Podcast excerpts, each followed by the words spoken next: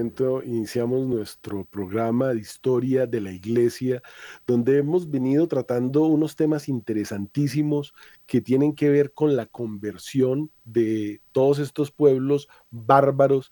Algunos venían desde los Balcanes, otros desde el norte de Europa, y todos estos pueblos que desgraciadamente fueron convertidos a la herejía del arrianismo, cómo pasaron finalmente a convertirse en católicos después de la destrucción de Roma y cómo todos estos pueblos fundan lo que más adelante conoceremos como el Sacro Imperio Romano Germánico. La palabra Andalucía, para que nos vayamos hacia España, Andalucía viene de Vandalucía, la banda de los vándalos.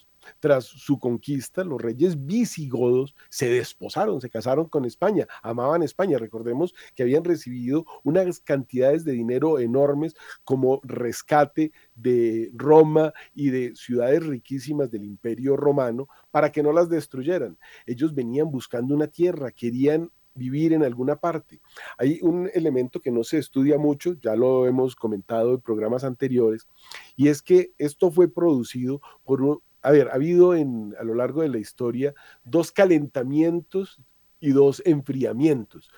Estábamos hablando en algún programa acerca de ese calentamiento que se dio en el momento en que hubo el diluvio universal. Esto eh, está perfectamente estudiado, pero de eso no hablan porque ahora lo han convertido en una ideología con la cual un señor hizo campaña presidencial en Estados Unidos, Al Gore, se ganó el premio Nobel solo de la eh, el calentamiento global, y ahora solamente se habla de eso como producido por el hombre, pero resulta que eh, estos calentamientos que se dieron se mm, presentaron justamente por erupciones volcánicas gigantescas, incluso se habla de la caída de algún meteorito o algún cometa. Esto es muy difícil que el hombre lo pueda replicar en esos volúmenes tan impresionantes. Y este periodo del que estamos hablando en particular fue de enfriamiento, entonces en el norte del continente, fíjense que estamos hablando justamente de esa Europa, los vándalos vienen del norte con carretas, y esto es lo que lo demuestra, con carretas, con sus animales, con todos sus enseres, con sus familias, traían todo y necesitaban dónde vivir. Ellos estaban luchando por su vida, llegan a unos sitios donde la gente está muy acomodada y ellos vienen es tratando de vivir, entonces es tumbando y capando, como se dice vulgarmente, que entran a buscar comida, y eso es lo que se conoció como los bárbaros, que buscaban de qué vivir. Ya, como no tienen una tierra donde vivir, obtienen estos rescates del imperio romano y se van para España, que era una zona que no estaba, digamos, tan cerca al centro de, de, poder de Roma y fue más fácil de someter podríamos decir, de alguna manera, y allí se asentaron, estaba más despoblado. Y esto nos lleva a otro punto que es muy interesante que estudiemos.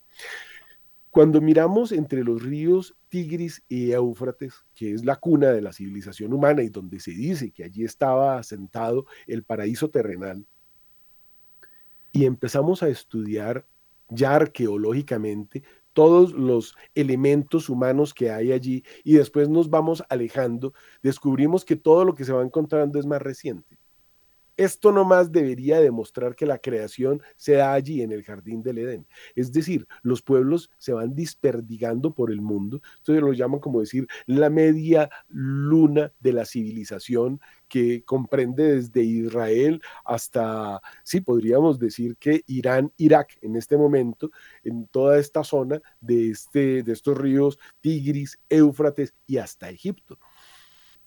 De aquí parte la civilización humana hacia el resto del mundo y los restos que hay allí son los más viejos del hombre. A medida que se van alejando, son más nuevos.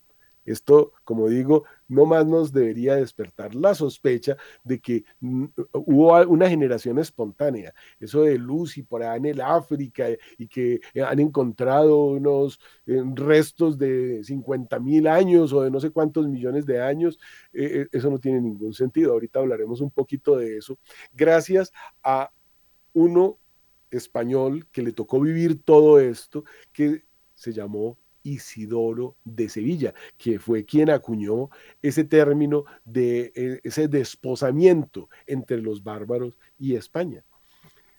Isidoro de Sevilla escribió algunos libros rescatando todo el conocimiento antiguo de Isidoro de Sevilla, se hablaba como el hombre más culto del mundo. Él vivió en ese periodo del 500 y pico al 600 y pico y fue, se dice pues, el último gran letrado y gracias a él se salvaron una cantidad de libros y de cosas que pues hoy nos demuestran como por ejemplo esa teoría de la evolución ya la manejaban desde Epicuro, uno que no quería, eh, un griego, no quería esforzarse en nada y al creer en Dios tendría que creer en unas normas y entonces el epicureísmo como el hedonismo, como lo que propone es vivir bueno desenfrenadamente, entonces dice es mejor no tener un Dios porque un Dios nos controla. Y ese se inventó la evolución y dijo que no, que nosotros veníamos era de un mono o de un ser inferior y que no había Dios que nos hubiese creado contra Platón, que había en su momento demostrado, que tenemos que venir de una creación, de un momento en que, todo se crea, donde todo surge y que no puede ser, eh, digamos, eh, tenido como una evolución, que es lo que proponía Epicuro.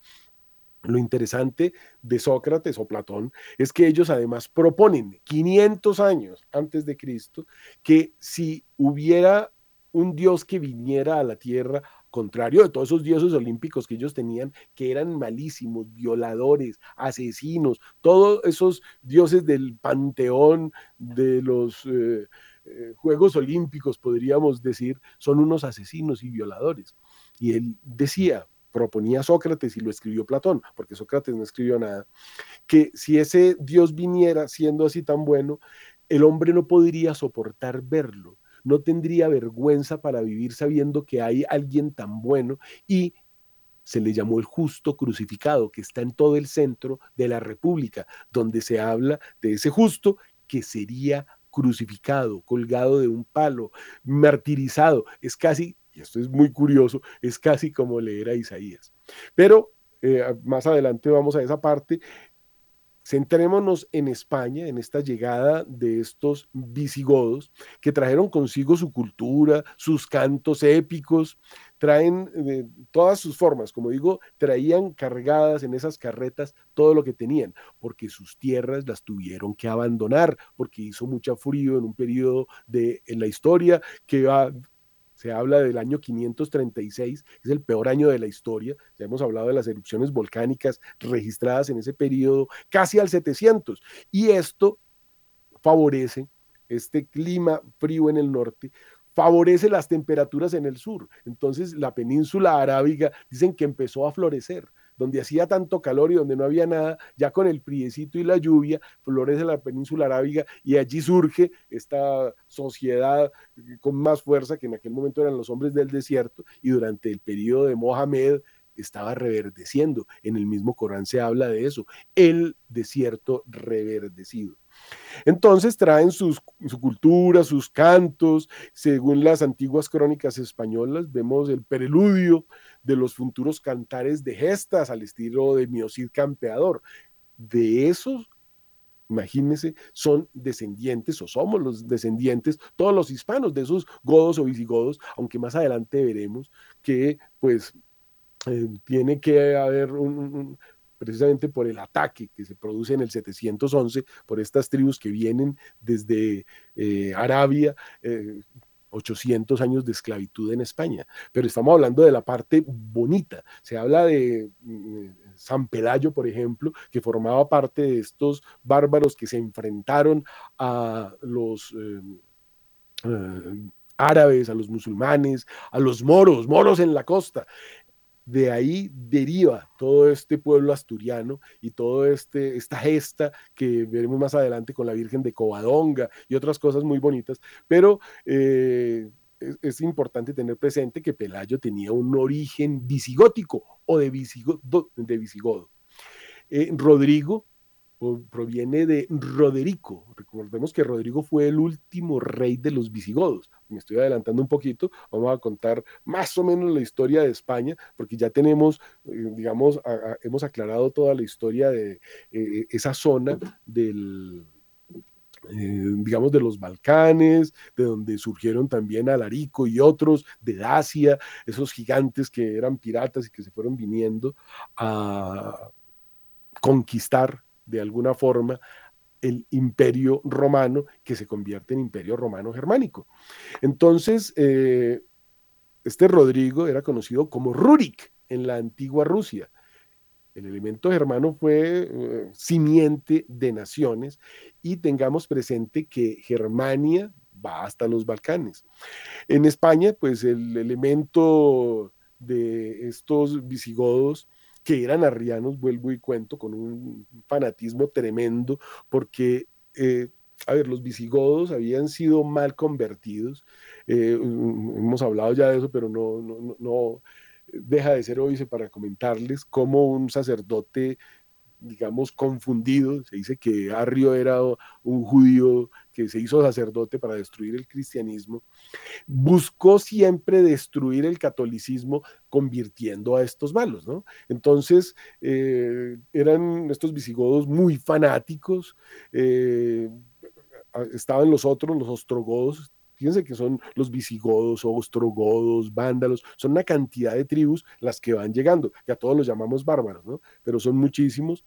Y eh, estos vándalos que fueron los que atacaron África y se apoderaron de esa zona. Recordemos que el norte de África formaba parte también del imperio romano. De allí era nada menos que San Agustín, que muere de tristeza y hambre en su diócesis en el norte de África atacado por los visigodos. Entonces, la conversión de España ya al catolicismo se realizó en el marco de una especie de guerra de religión, donde se vio a un rey que combatió a su propio hijo hasta hacerlo ejecutar. Imagínense a las cosas que lleva ese fanatismo de los herejes contra la verdadera religión. Y por eso siempre se dijo que es más fácil convertir a un pagano que a un hereje. Estos visigodos, herejes, arrianos, eran terribles y todo lo que querían era destruir el catolicismo porque querían, eh, digamos, tener menos mandamientos o que los mandamientos de la cintura para abajo no funcionaran o, ya estuvieran pasados de moda, como dicen hoy día. Eh, vamos a historiar entonces los acontecimientos que pues tienen que ver con una larga época de conflictos de todo este periodo del que estamos hablando, del 500 al 700 más o menos. Eh, todos estos, en medio de estos disturbios, surgió en el poder Leovigilde, que tenía sede en Toledo, en quien se, digamos, revivía la energía de los antiguos germanos, si bien gustaba de vestir a lo bizantino y acuñar como el basileus, monedas de oro. Esto es muy interesante, hemos hablado del surgimiento de la moneda, cómo eh, hay un señor que se inventa la moneda y este señor se llamaba Craso y cómo comete un craso error cuando invade, cuando entra en guerra con Ciro y esto está en la Biblia y es muy interesante saberlo, el pírrico o el, craso, todas estas cosas están muy, muy, muy documentadas, el craso horror de, de, enfrentarse a Ciro y perder su reino, después ser cegado y él se reía viendo cómo Ciro permitía que sus hombres, eh, digamos, destruían eh, todo ese imperio. Cuando Ciro le preguntó de qué te ríes, por lo que están destruyendo, es lo que tú ganaste en la guerra. Vamos a una pausa.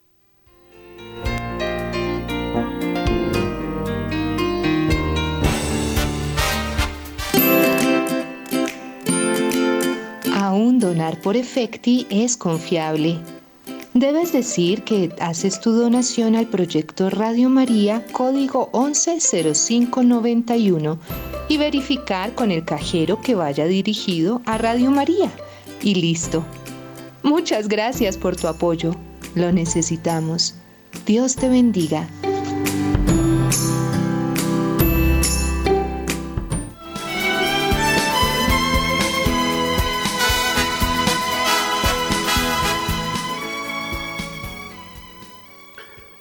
Entonces volvamos a Leovigildo, que le gustaba acuñar monedas de oro.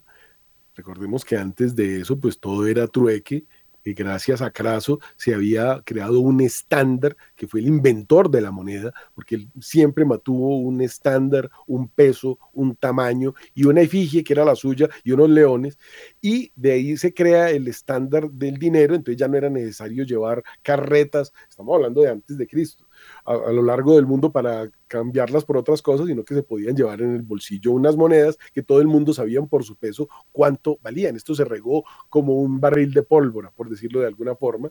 Entonces este Leo Vigildo le gustaba vestir a la bizantina con todos estos ropajes tipo oriental muy elegantes, le gustaba acuñar monedas de oro y en el año 580 se dirigió a sus súbditos católicos, invitándolos a convertirse al arrianismo. Entonces, un ilustre monje que hoy conocemos como San Leandro, que sería el futuro obispo de Sevilla, le salió al paso. Eso sulfuró al rey. Miren qué cosa interesante, ¿no? Este, un, fraile que pues no tiene ni el poder ni nada, en el nombre del Señor se le atraviesa a un rey hereje diciéndole, no puedes hacer eso, no tienes derecho. Y por esa razón pues se inicia un periodo de persecuciones tremendas. Necesitamos más sacerdotes santos que pongan los puntos sobre las IES, porque si este San Leandro no se hubiera levantado, España hubiera caído en el arrianismo y se hubiera extinguido el catolicismo hubiera sido un apocalipsis. Habría tenido que venir Dios hace más de 1500 años, porque el día que termine la religión católica, empieza el Apocalipsis. Esos son los doce sellos. Pero sigamos aquí con otros personajes, porque aparece un nuevo Clodoveo, es decir, un nuevo convertido, y es nada menos que el hijo de Leovigildo, llamado Hermenegildo. Esto es muy doloroso, son padre e hijo enfrentados, uno arriano y el otro católico, ¿Por qué católico Hermenegildo? Porque se había casado con una mujer virtuosa, descendiente de Santa Cleotilde, la que había convertido en su momento a Cleodoveo. Mire que la mujer tiene un papel importantísimo en la iglesia y en la historia, la Virgen Reina de todo lo creado y ahorita nos salen con una ideología de género diciendo que la mujer no ha tenido ningún papel en la historia, sino que ha sido una esclava y con eso cogen a las niñas y las llenan de odio. Esto es muy triste, es muy grave y es una gran mentira. Entonces volvamos a hablar de Santa Cleotilde que convierte a Clodoveo y de la esposa de Hermenegildo, una mujer virtuosa, se llamaba Ingunda, aquellos nombres pues suenan inmundos, pero así se llamaba, era una mujer franca. Esta mujer, eh, influida por Leandro, comenzó a tomar distancia del arrianismo y su padre, incitado por su segunda esposa, entonces eh, esta mujer que era una arriana exaltada, se llamaba Gosvinta, se dice que era una bruja, le hizo la vida imposible en la corte, tanto a Hermenegildo como a su esposa. Entonces, para que veamos el papel de la mujer tan importante en este mundo visigodo, en estos hombres que ya eran cristianos, pero unos mal convertidos, todavía han tomado mujeres de estos pueblos cercanos y uno pues toma una bruja que además era una arriana exaltada contra todo lo que fuera católico, o sea, sana doctrina, es decir, contra los diez mandamientos. Eh, le hace la vida imposible y se agrupan en torno al príncipe todos los obispos católicos, juntamente con sus fieles, cansados de esas persecuciones.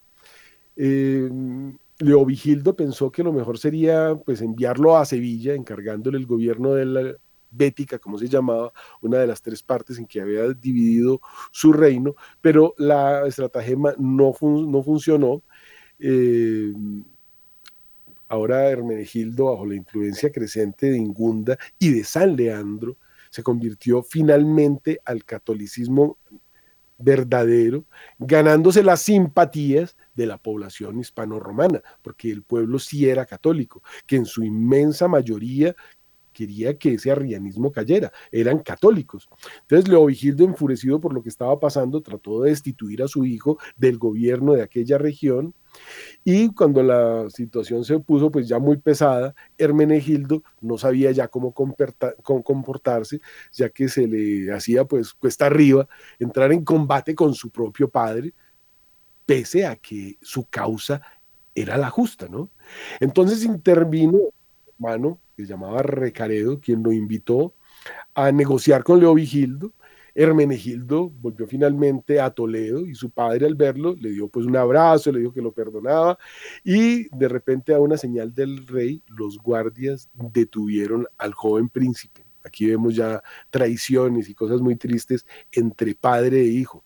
Le quitaron los vestidos, lo arrojaron a un calabozo, después lo llevaron a Valencia, de ahí a Tarragona, donde lo trataron pues de una manera inhumana, para procurar que se desdijera. Pasaron por su celda a varios obispos y teólogos arrianos. Fíjese usted la maldad, siempre le llevan uno, algo parecido le hicieron a Santa Juana de Arco, que fue asesinada por un obispo, el obispo Cauchón que después fue declarado excomulgado y hereje. Después de muerto le tiraron sus restos a los perros. Eso es lo que hacen.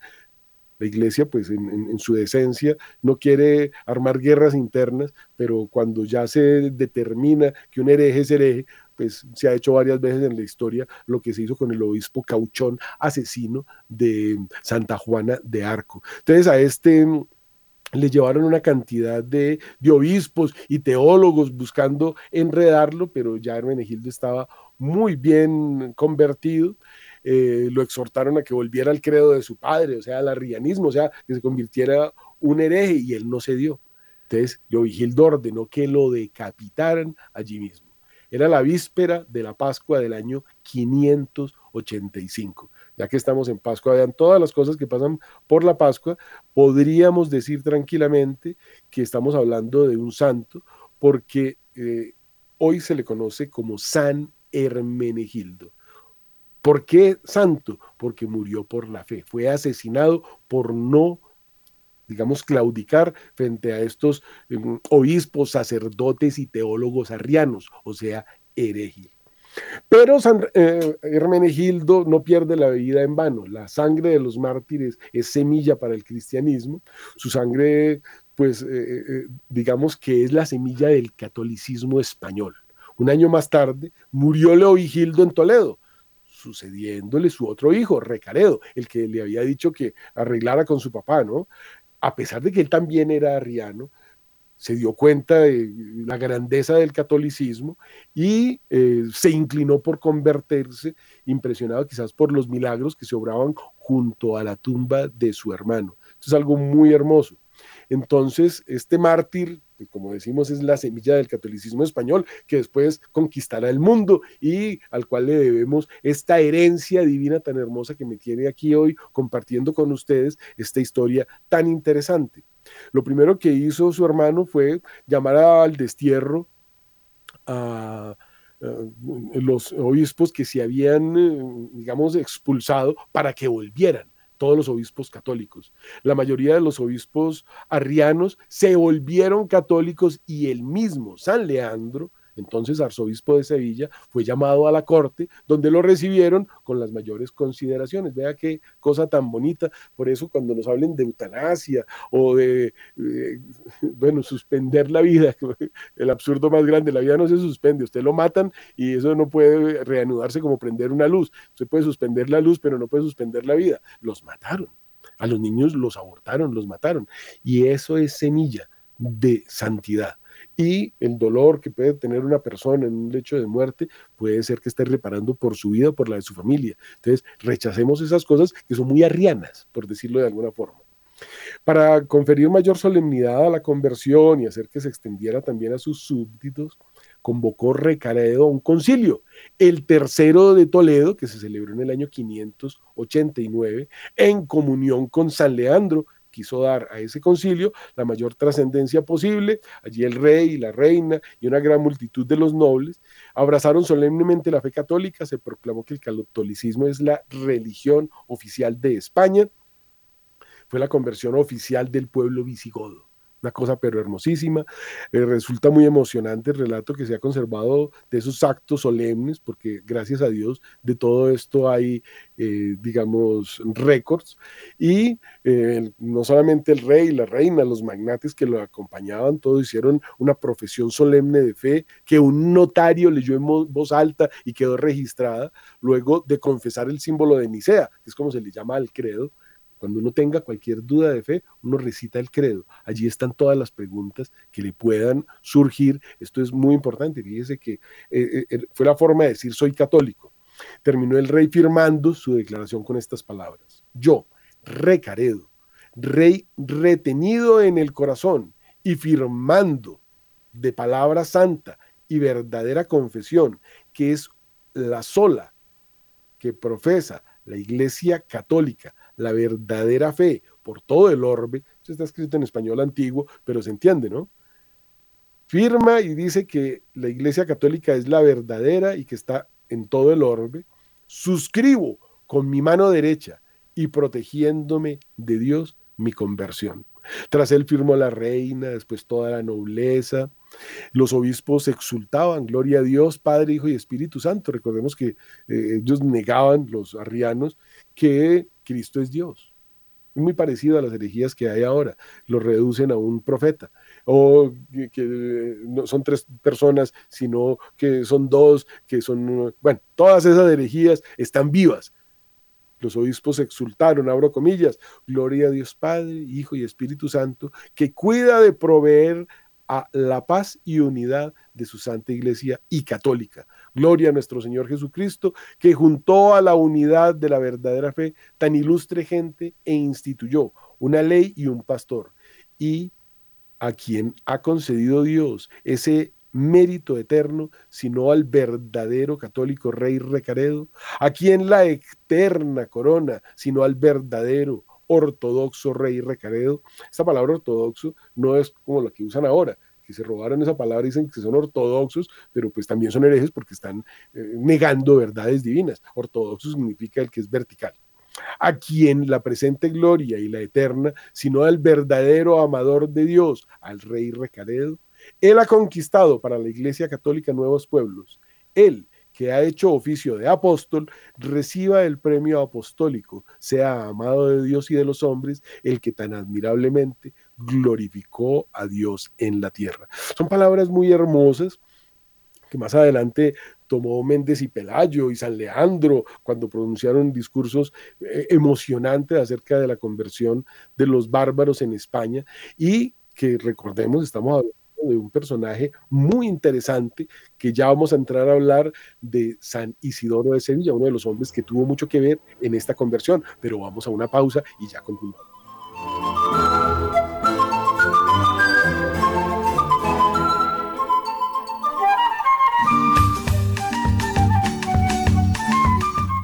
El departamento de Caldas nos deja ver una economía basada en el café, su principal producto, del cual es el segundo productor nacional. El transporte, la financiación y los demás servicios necesarios para la producción cafetera ocupan también un importante papel en la economía del departamento. La ganadería de cría, levante y leche también juega un papel importante. Hay minas de mercurio y antimonio, alumbre y caolines. Se destacan además la industria licorera, metalmecánica, química y textilera. Sus sitios turísticos, la, Catedral Basílica Metropolitana, el Fondo Cultural Cafetero, la Iglesia de los Agustinianos, la Iglesia de la Inmaculada, la Dorada, el Museo Arqueológico de Manizales, el Museo de Historia Natural, el Museo Precolombino, el Palacio de Bellas Artes, el Palacio de la Gobernación, el Parque Nacional de los Nevados, Río Sucio y Salamina. Sabemos que Radio María en Caldas es de casa y ahora en el canal de audio de Claro Televisión.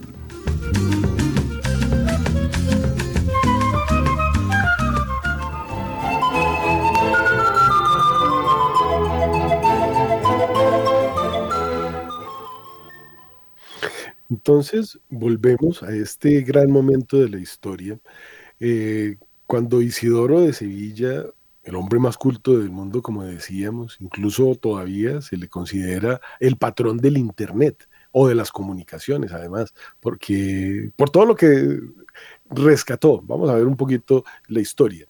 La liturgia hispánica, que también se llama rito mozárabe, es la liturgia de la Iglesia Católica que se, se consolida, digamos, ahí en España, en torno al siglo VI en todo lo que es la península ibérica, en el reino visigodo de Toledo. Recordemos que en Toledo era donde quedaba pues la capital, Madrid es muy posterior, y que fue practicada en los territorios hispánicos hasta el siglo XI tanto en las áreas de dominio cristiano como musulmán, a escondidas, porque en el mundo musulmán donde usted practique pues, la misa, eh, le aplican la sharia, lo matan.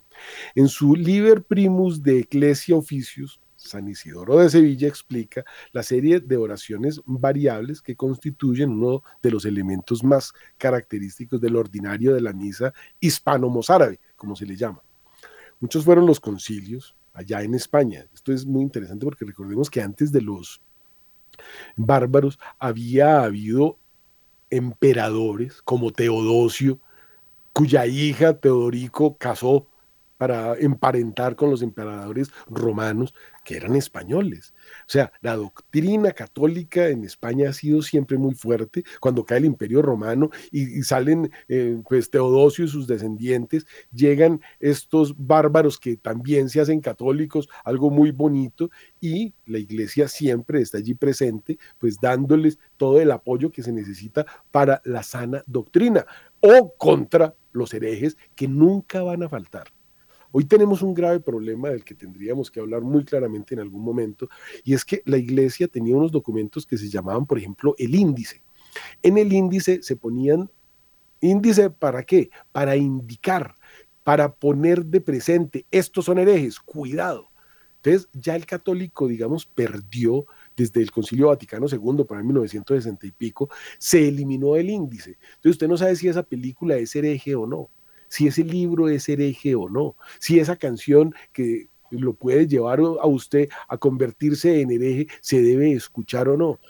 Esto era una obra de misericordia que hacía realmente en su momento la iglesia mostrando el camino de lo correcto.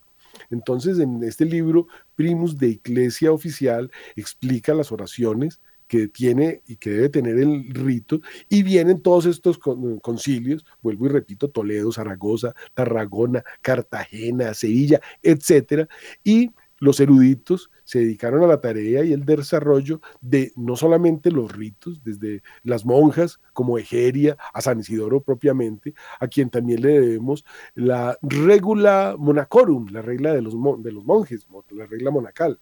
También son relevantes las reglas de los santos Martín y Fructuoso de Braga y en materia musical sabemos por las etimologías, el libro de San Isidoro, la importancia de las obras de Boesio, Casiodoro, Marciano Capella, etc.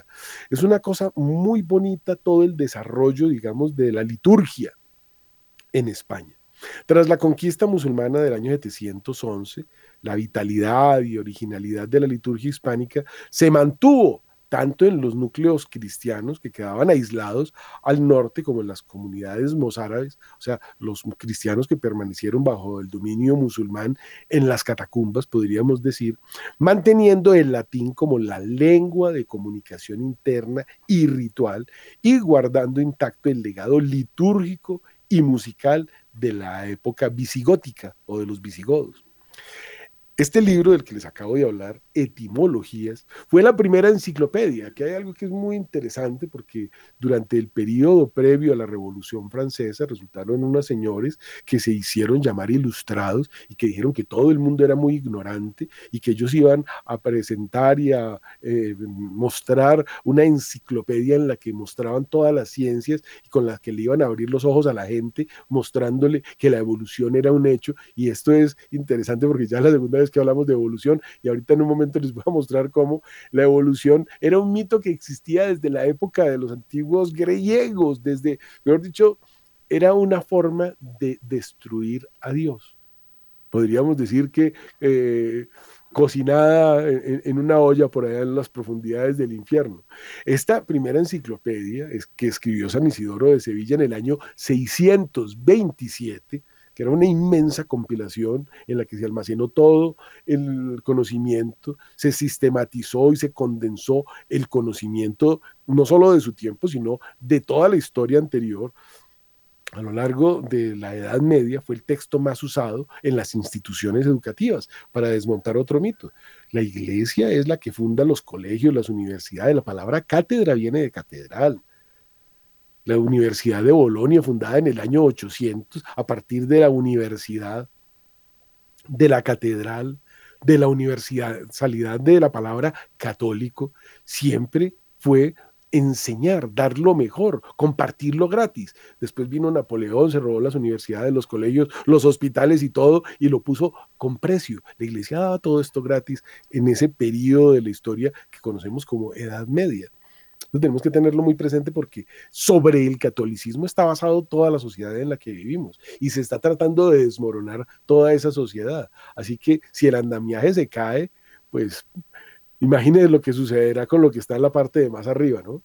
Entonces, estos ilustrados, por ejemplo, con lo que hicieron la Revolución Francesa, proclamando que ya habían superado la mayoría de edad y que todas esas mentiras ya estaban superadas, las mentiras del cristianismo, ponían donde dice Eucaristía, ver canibalismo, ver antropofagia que era la misma acusación que hacía Nerón y que hacían todos los de la sinagoga de Satanás, diciendo que nosotros éramos caníbales y por eso se iniciaron las persecuciones del Imperio Romano. Ya eso hemos hablado mucho acá, pero para mostrar qué tan ilustrados y qué tan modernos eran, cogiendo las mismas mentiras que ya se habían usado contra el catolicismo, de decir que en las misas se comían a un Señor. Sí, el cuerpo, la sangre, el alma y la divinidad de Cristo está presente en la hostia pero eso mal explicado, pues bueno, ya ustedes saben. Em, durante el Renacimiento, que es el periodo que les hablo, que eso se debería llamar neopaganismo, es el periodo en el cual se revive todo ese paganismo griego y romano, eh, se editaron al menos 10 ediciones entre 1470 y 1530. Fíjense que es el periodo previo a la Revolución Francesa. Entonces ya llegan los ilustrados, no solo de Inglaterra, sino de Francia, y dicen, no, hagámosle nombre de nosotros, saque a San Isidoro de Sevilla, diga que eso lo escribimos y no lo inventamos nosotros, esto se llama ilustración, y a partir de la ilustración destruimos la Iglesia Católica. Gracias a la obra de San Isidoro de Sevilla se hizo posible la conservación de la cultura romana, de la cultura griega, de todos los clásicos y su transmisión, y de ella se inspiraron quienes la copiaron y reeditaron y quienes se hicieron llamar lo que llamábamos hoy ilustrados, que hoy llamaríamos piratas, ya que se adjudicaron su autoría y la rebautizaron como enciclopedia. Isidoro de Sevilla, en el año 636, este eh, clérigo y erudito español, era considerado el último erudito del mundo antiguo, el hombre más sabio del mundo. Provenía de una familia levítica, levítica porque todos sus parientes eran, pues vea, les cuento. Su padre, Severiano, era de la provincia cartaginense de España, era un romano rico, tuvo como hijos a Leandro, que fue obispo de Hispalia, Fulgencio, que fue obispo de Astigi, Florentina, que fue monja, e Isidoro, que sucedió a su hermano como obispo de Hispalis. Todos levíticos, todos entregados al Señor. Leandro escribió una carta a Florentina a finales del siglo VI, conocida como de la educación de las vírgenes y del desprecio del mundo. Este hombre tan culto con esta carta es uno de los padres del el monacato occidental. Monacato no existe, sino lo que usted conoce como un monje Shaolin es un asesino, es un tipo que aprendió a matar gente porque es budista y le, le chocan los católicos. Nosotros no tenemos sacerdotes asesinos, nosotros educamos a las vírgenes, despreciamos el mundo y la imitación de la Virgen es ese monacato. No existe sino en el mundo católico en todas las demás culturas, desde los indígenas de América, que los tíos desfloraban a las niñas a los 11 años, y etcétera, etcétera, en China y en todo el mundo, no estamos en ese tema. Pero es un mundo parecido al que vivimos, un mundo donde está cayendo el imperio romano, donde los que lo heredan pues tienen una gran desintegración de la cultura, hay violencia, ignorancia generalizada, ya nadie sabe hablar ni escribir ni leer ni nada, y surge este Isidoro de Sevilla, que participó en la conversión de los reyes visigodos arrianos al catolicismo. Pero no solamente eso, él se inventó el punto, la coma, los dos puntos. Como decía, es el patrón del Internet. Y esto parece muy poquito, pero estos elementos de escritura nos permiten separar las ideas, nos permiten hacer las pausas. Antes, y se podrá observar lo que hacían los masoretas con la Biblia, tenían que poner eh, unas formas muy diferentes y muy difíciles de manejar, donde no ponían ni siquiera las vocales. Gracias a San Isidoro de Sevilla tenemos todo esto, el hombre más culto del mundo. Las historias de los godos, vándalos y suevos, escritas por San Isidoro de Sevilla a comienzos del siglo VII, ensalza la superioridad de la fe católica frente a las herejías como el arrianismo, destacó por su interés en la conversión de los arrianos visigodos al catolicismo, la conversión de Recaredo, que tuvo lugar en un sínodo de obispos de la Hispania y la Galia, en la cual no solo Recaredo, como acabamos de contar, se convierten todos, renuncian a la herejía, sin embargo, estos visigodos que eran pues eh, tan bárbaros, fueron incapaces de detener el avance de ese nuevo poder surgido en el Mediterráneo, el Islam, y a partir del año 711, España es invadida y sometida a 800 años de esclavitud. Vamos a hacer una pausa, 9.47 de la mañana. San Isidoro fue un escritor prolífico, como decíamos, y un infatigable compilador y recopilador. Como decimos, se le consideraba el hombre más culto del mundo. Compuso numerosos trabajos históricos y litúrgicos, tratados de astronomía, geografía, diálogos, enciclopedias, biografías de personas ilustres, textos teológicos y eclesiásticos, ensayos valorativos sobre el Antiguo y el Nuevo Testamento, un diccionario de sinónimos, el Laus Sapiencia, que es la alabanza de España. Esta tipología, como decimos, del año 634 consiste en 400 48 capítulos, también se le conoce como los orígenes, y ahí hay libros de teología, historia, literatura, arte, derecho, gramática, cosmología, ciencias naturales. Él tuvo acceso a las importantísimas obras eruditas, hoy perdidas, por ejemplo, de Marco Terrencio Barrón, las principales de sus fuentes, que era de este mundo antiguo, tenía la biblioteca más grande del mundo, salvó de la destrucción una parte sustancial de la obra enciclopedia eh, de Marco Terencio, como decíamos, y gracias a su esfuerzo se hizo posible la perduración de la cultura clásica greco-latina y su transmisión no solo a la España visigoda, sino a toda la humanidad. El libro de los números que aparecen en las Sagradas Escrituras de San Isidoro de Sevilla explica las causas de los números en las Sagradas Escrituras, pues tiene una cierta doctrina de conocimiento, conocimientos místicos. El uno, por ejemplo, dice no es un número, sino el origen de los números, de él mismo se derivan los demás. Único es Dios, uno es el mediador de Dios y de los hombres, Jesucristo, hombre también. Uno es el Espíritu Santo, Paráclito, y una es la Madre Iglesia, aunque abundante en multitud de fieles. Eh, son cosas muy interesantes, pero yo quiero tomar hoy una que me parece que es muy importante, a ver si el tiempo no lo permite, explicando eh, eh, esto que San Isidoro de Sevilla descubre y que pues no hace tanto tiempo la iglesia mm, digamos, enseña unas cosas, pero la ciencia descubre triunfalmente que el hombre desciende del mono. Entonces tenemos que tener un gran alivio, gracias a Dios, si existe, ¿no? según los términos de este mundo, porque pues eh, eh, ya si el hombre no es ningún ser especial ni el rey de la creación, sino que eh, los ilustrados descubrieron que somos monos encumbrados. Adán y Eva entonces son unos personajes de cuento de hadas un cuento judío por allá que habla de unas cosas muy raras. El eslogan del siglo a partir de eh, la ilustración fue la evolución.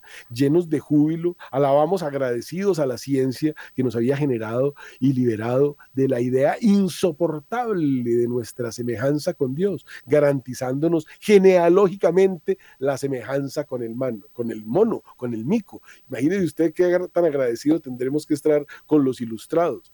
La ciencia reconoció nuestro verdadero valor y nuestra verdadera dignidad Solo los beatos, retógrados y supersticiosos continuaban creyendo en las viejas ideas degradantes de la humanidad. Para el espíritu ilustrado se habían desenmascarado la Biblia, había sido destruida, no era más que un cuento infantil. Y hay que reconocer que desde entonces también nos hemos comportado como primates en el terreno moral, político y en cualquier otro terreno. El hecho de que la teoría de la evolución jamás fuese demostrada en ese sentido, por lo menos en cuanto a la aparición del hombre, no enturbia nuestra satisfacción. No se había hallado el eslabón perdido y como comprobó Chesterton, lo único que sabíamos sobre el eslabón perdido es que aún sigue perdido. Pero ¿qué nos importaba eso? Los ilustrados nos querían llevar mucho más allá. Más tarde o temprano se encontraría una cosa intermedia entre el hombre y el mono. Debe ser por eso que Taylor de Chardin, un jesuita, trató de zanjar la cosa falsificándolo, pero desgraciadamente lo descubrieron. De ese tamaño es la ilustración que gracias a Isidoro de Sevilla es conocimiento y a todos estos ilustrados, eh, pues eh, eh, es una locura. Hasta ahora la ciencia nos había anunciado que el mono había evolucionado del hombre, pero en 1958 unos mineros encontraron a 200 metros de profundidad en Italia un esqueleto que un científico, el profesor Holzer del Museo de Ciencias Naturales de Basilea, catalogó como el ser más antiguo parecido al hombre y que tiene de 10 a 12 millones de años a pesar de que la creación tiene poco más de 6.000 años. Pero ese no es el tema ahora, estamos hablando de esta locura ilustrada que nos quiere mostrar un mundo absurdo, ¿no? Hasta ahora, vuelvo y digo, la ciencia nos había anunciado que el mono había evolucionado del hombre, pero resulta que el hombre es más antiguo que el mono, porque eh, eh, eh, todas esas teorías hablan de un mono que evoluciona hace un millón de años y se encuentra un hombre con 12 millones de años. Entonces, pues a lo que llegaron fue a lanzar la hipótesis de que los monos son hombres degradados. Eso es lo que hace la ciencia. Hace poco incluso se estuvieron vendiendo por muchísimo dinero unas obras pictóricas hechas por un chimpancé. Bueno, según esto entonces, si Adán no fue un gorila y Eva no fue una chimpancé, y cuando nos comportamos como monos no podemos alegar con orgullo que así honramos la memoria de nuestros antepasados, entonces tendremos que ver que la Biblia no es la equivocada, sino la ciencia. En los primeros siglos del cristianismo, los doctores de la iglesia sabían que partes importantes de la Biblia tienen un sentido simbólico.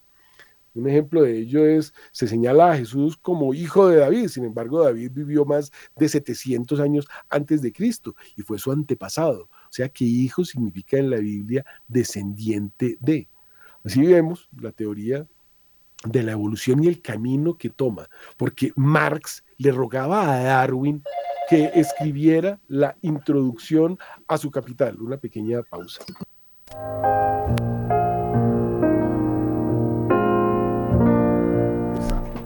Evidentemente, eh, Darwin no quiso escribirle esa introducción. Fíjense ustedes qué forma tan interesante de introducir esa evolución que viene de muy antiguo, vuelvo y digo, de Epicuro, de un hedonista, contra un mundo que es el mundo católico que eh, trata de engañarlo y hacerles perder su catolicismo, volverlos al arrianismo o cualquier otra de esas teorías. Y para terminar este programa voy a contar algunas cosas que en algunos libros se preguntan si somos eh, descendientes del mono o si ese mito o dogma eh, ateo de la evolución no es una teoría absurda. Entonces, ¿por qué podríamos decir que, eh, por ejemplo, la lucha por la supervivencia es una ley universal del progreso biológico, lo que le permite a muchos eh, hacer cualquier cosa, podríamos decir, como el fin justifica los medios para que se eh, eh, digamos, justifique este mundo en el cual se hacen cosas incorrectas para hacer triunfar el interés superior del progreso de la especie sobre todos los demás. Y ahora nos llevan a un maltusianismo que pretende disminuir la población del planeta. Esta ideología de la evolución se ha aplicado en muchos campos y tenemos que tener muy presente eso, que Darwin toma cosas del el mundo griego para traernos a una confusión que no tiene nada que ver con la, con la realidad.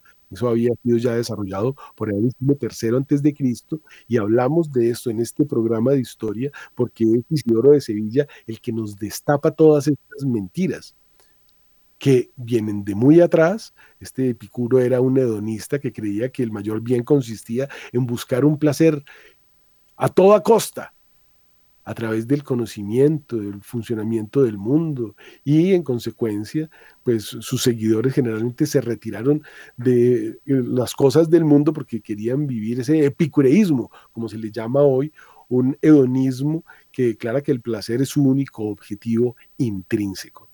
El tiempo pues siempre es un tirano con nosotros, ya terminó este programa, seguiremos viendo además en los siguientes programas estas connotaciones de historia aplicada en el ayer, como nos toca hoy y cómo tenemos que tener mucho cuidado para que todas esas mentiras no permeen nuestro conocimiento de Dios, como les pasó a los arrianos, que eran estos bárbaros que quisieron destruir el catolicismo. Primer viernes de cuaresma, el domingo hay que comulgar después de confesarse, que Dios los bendiga. creo en ti, Sagrado Corazón de Jesús, yo confío en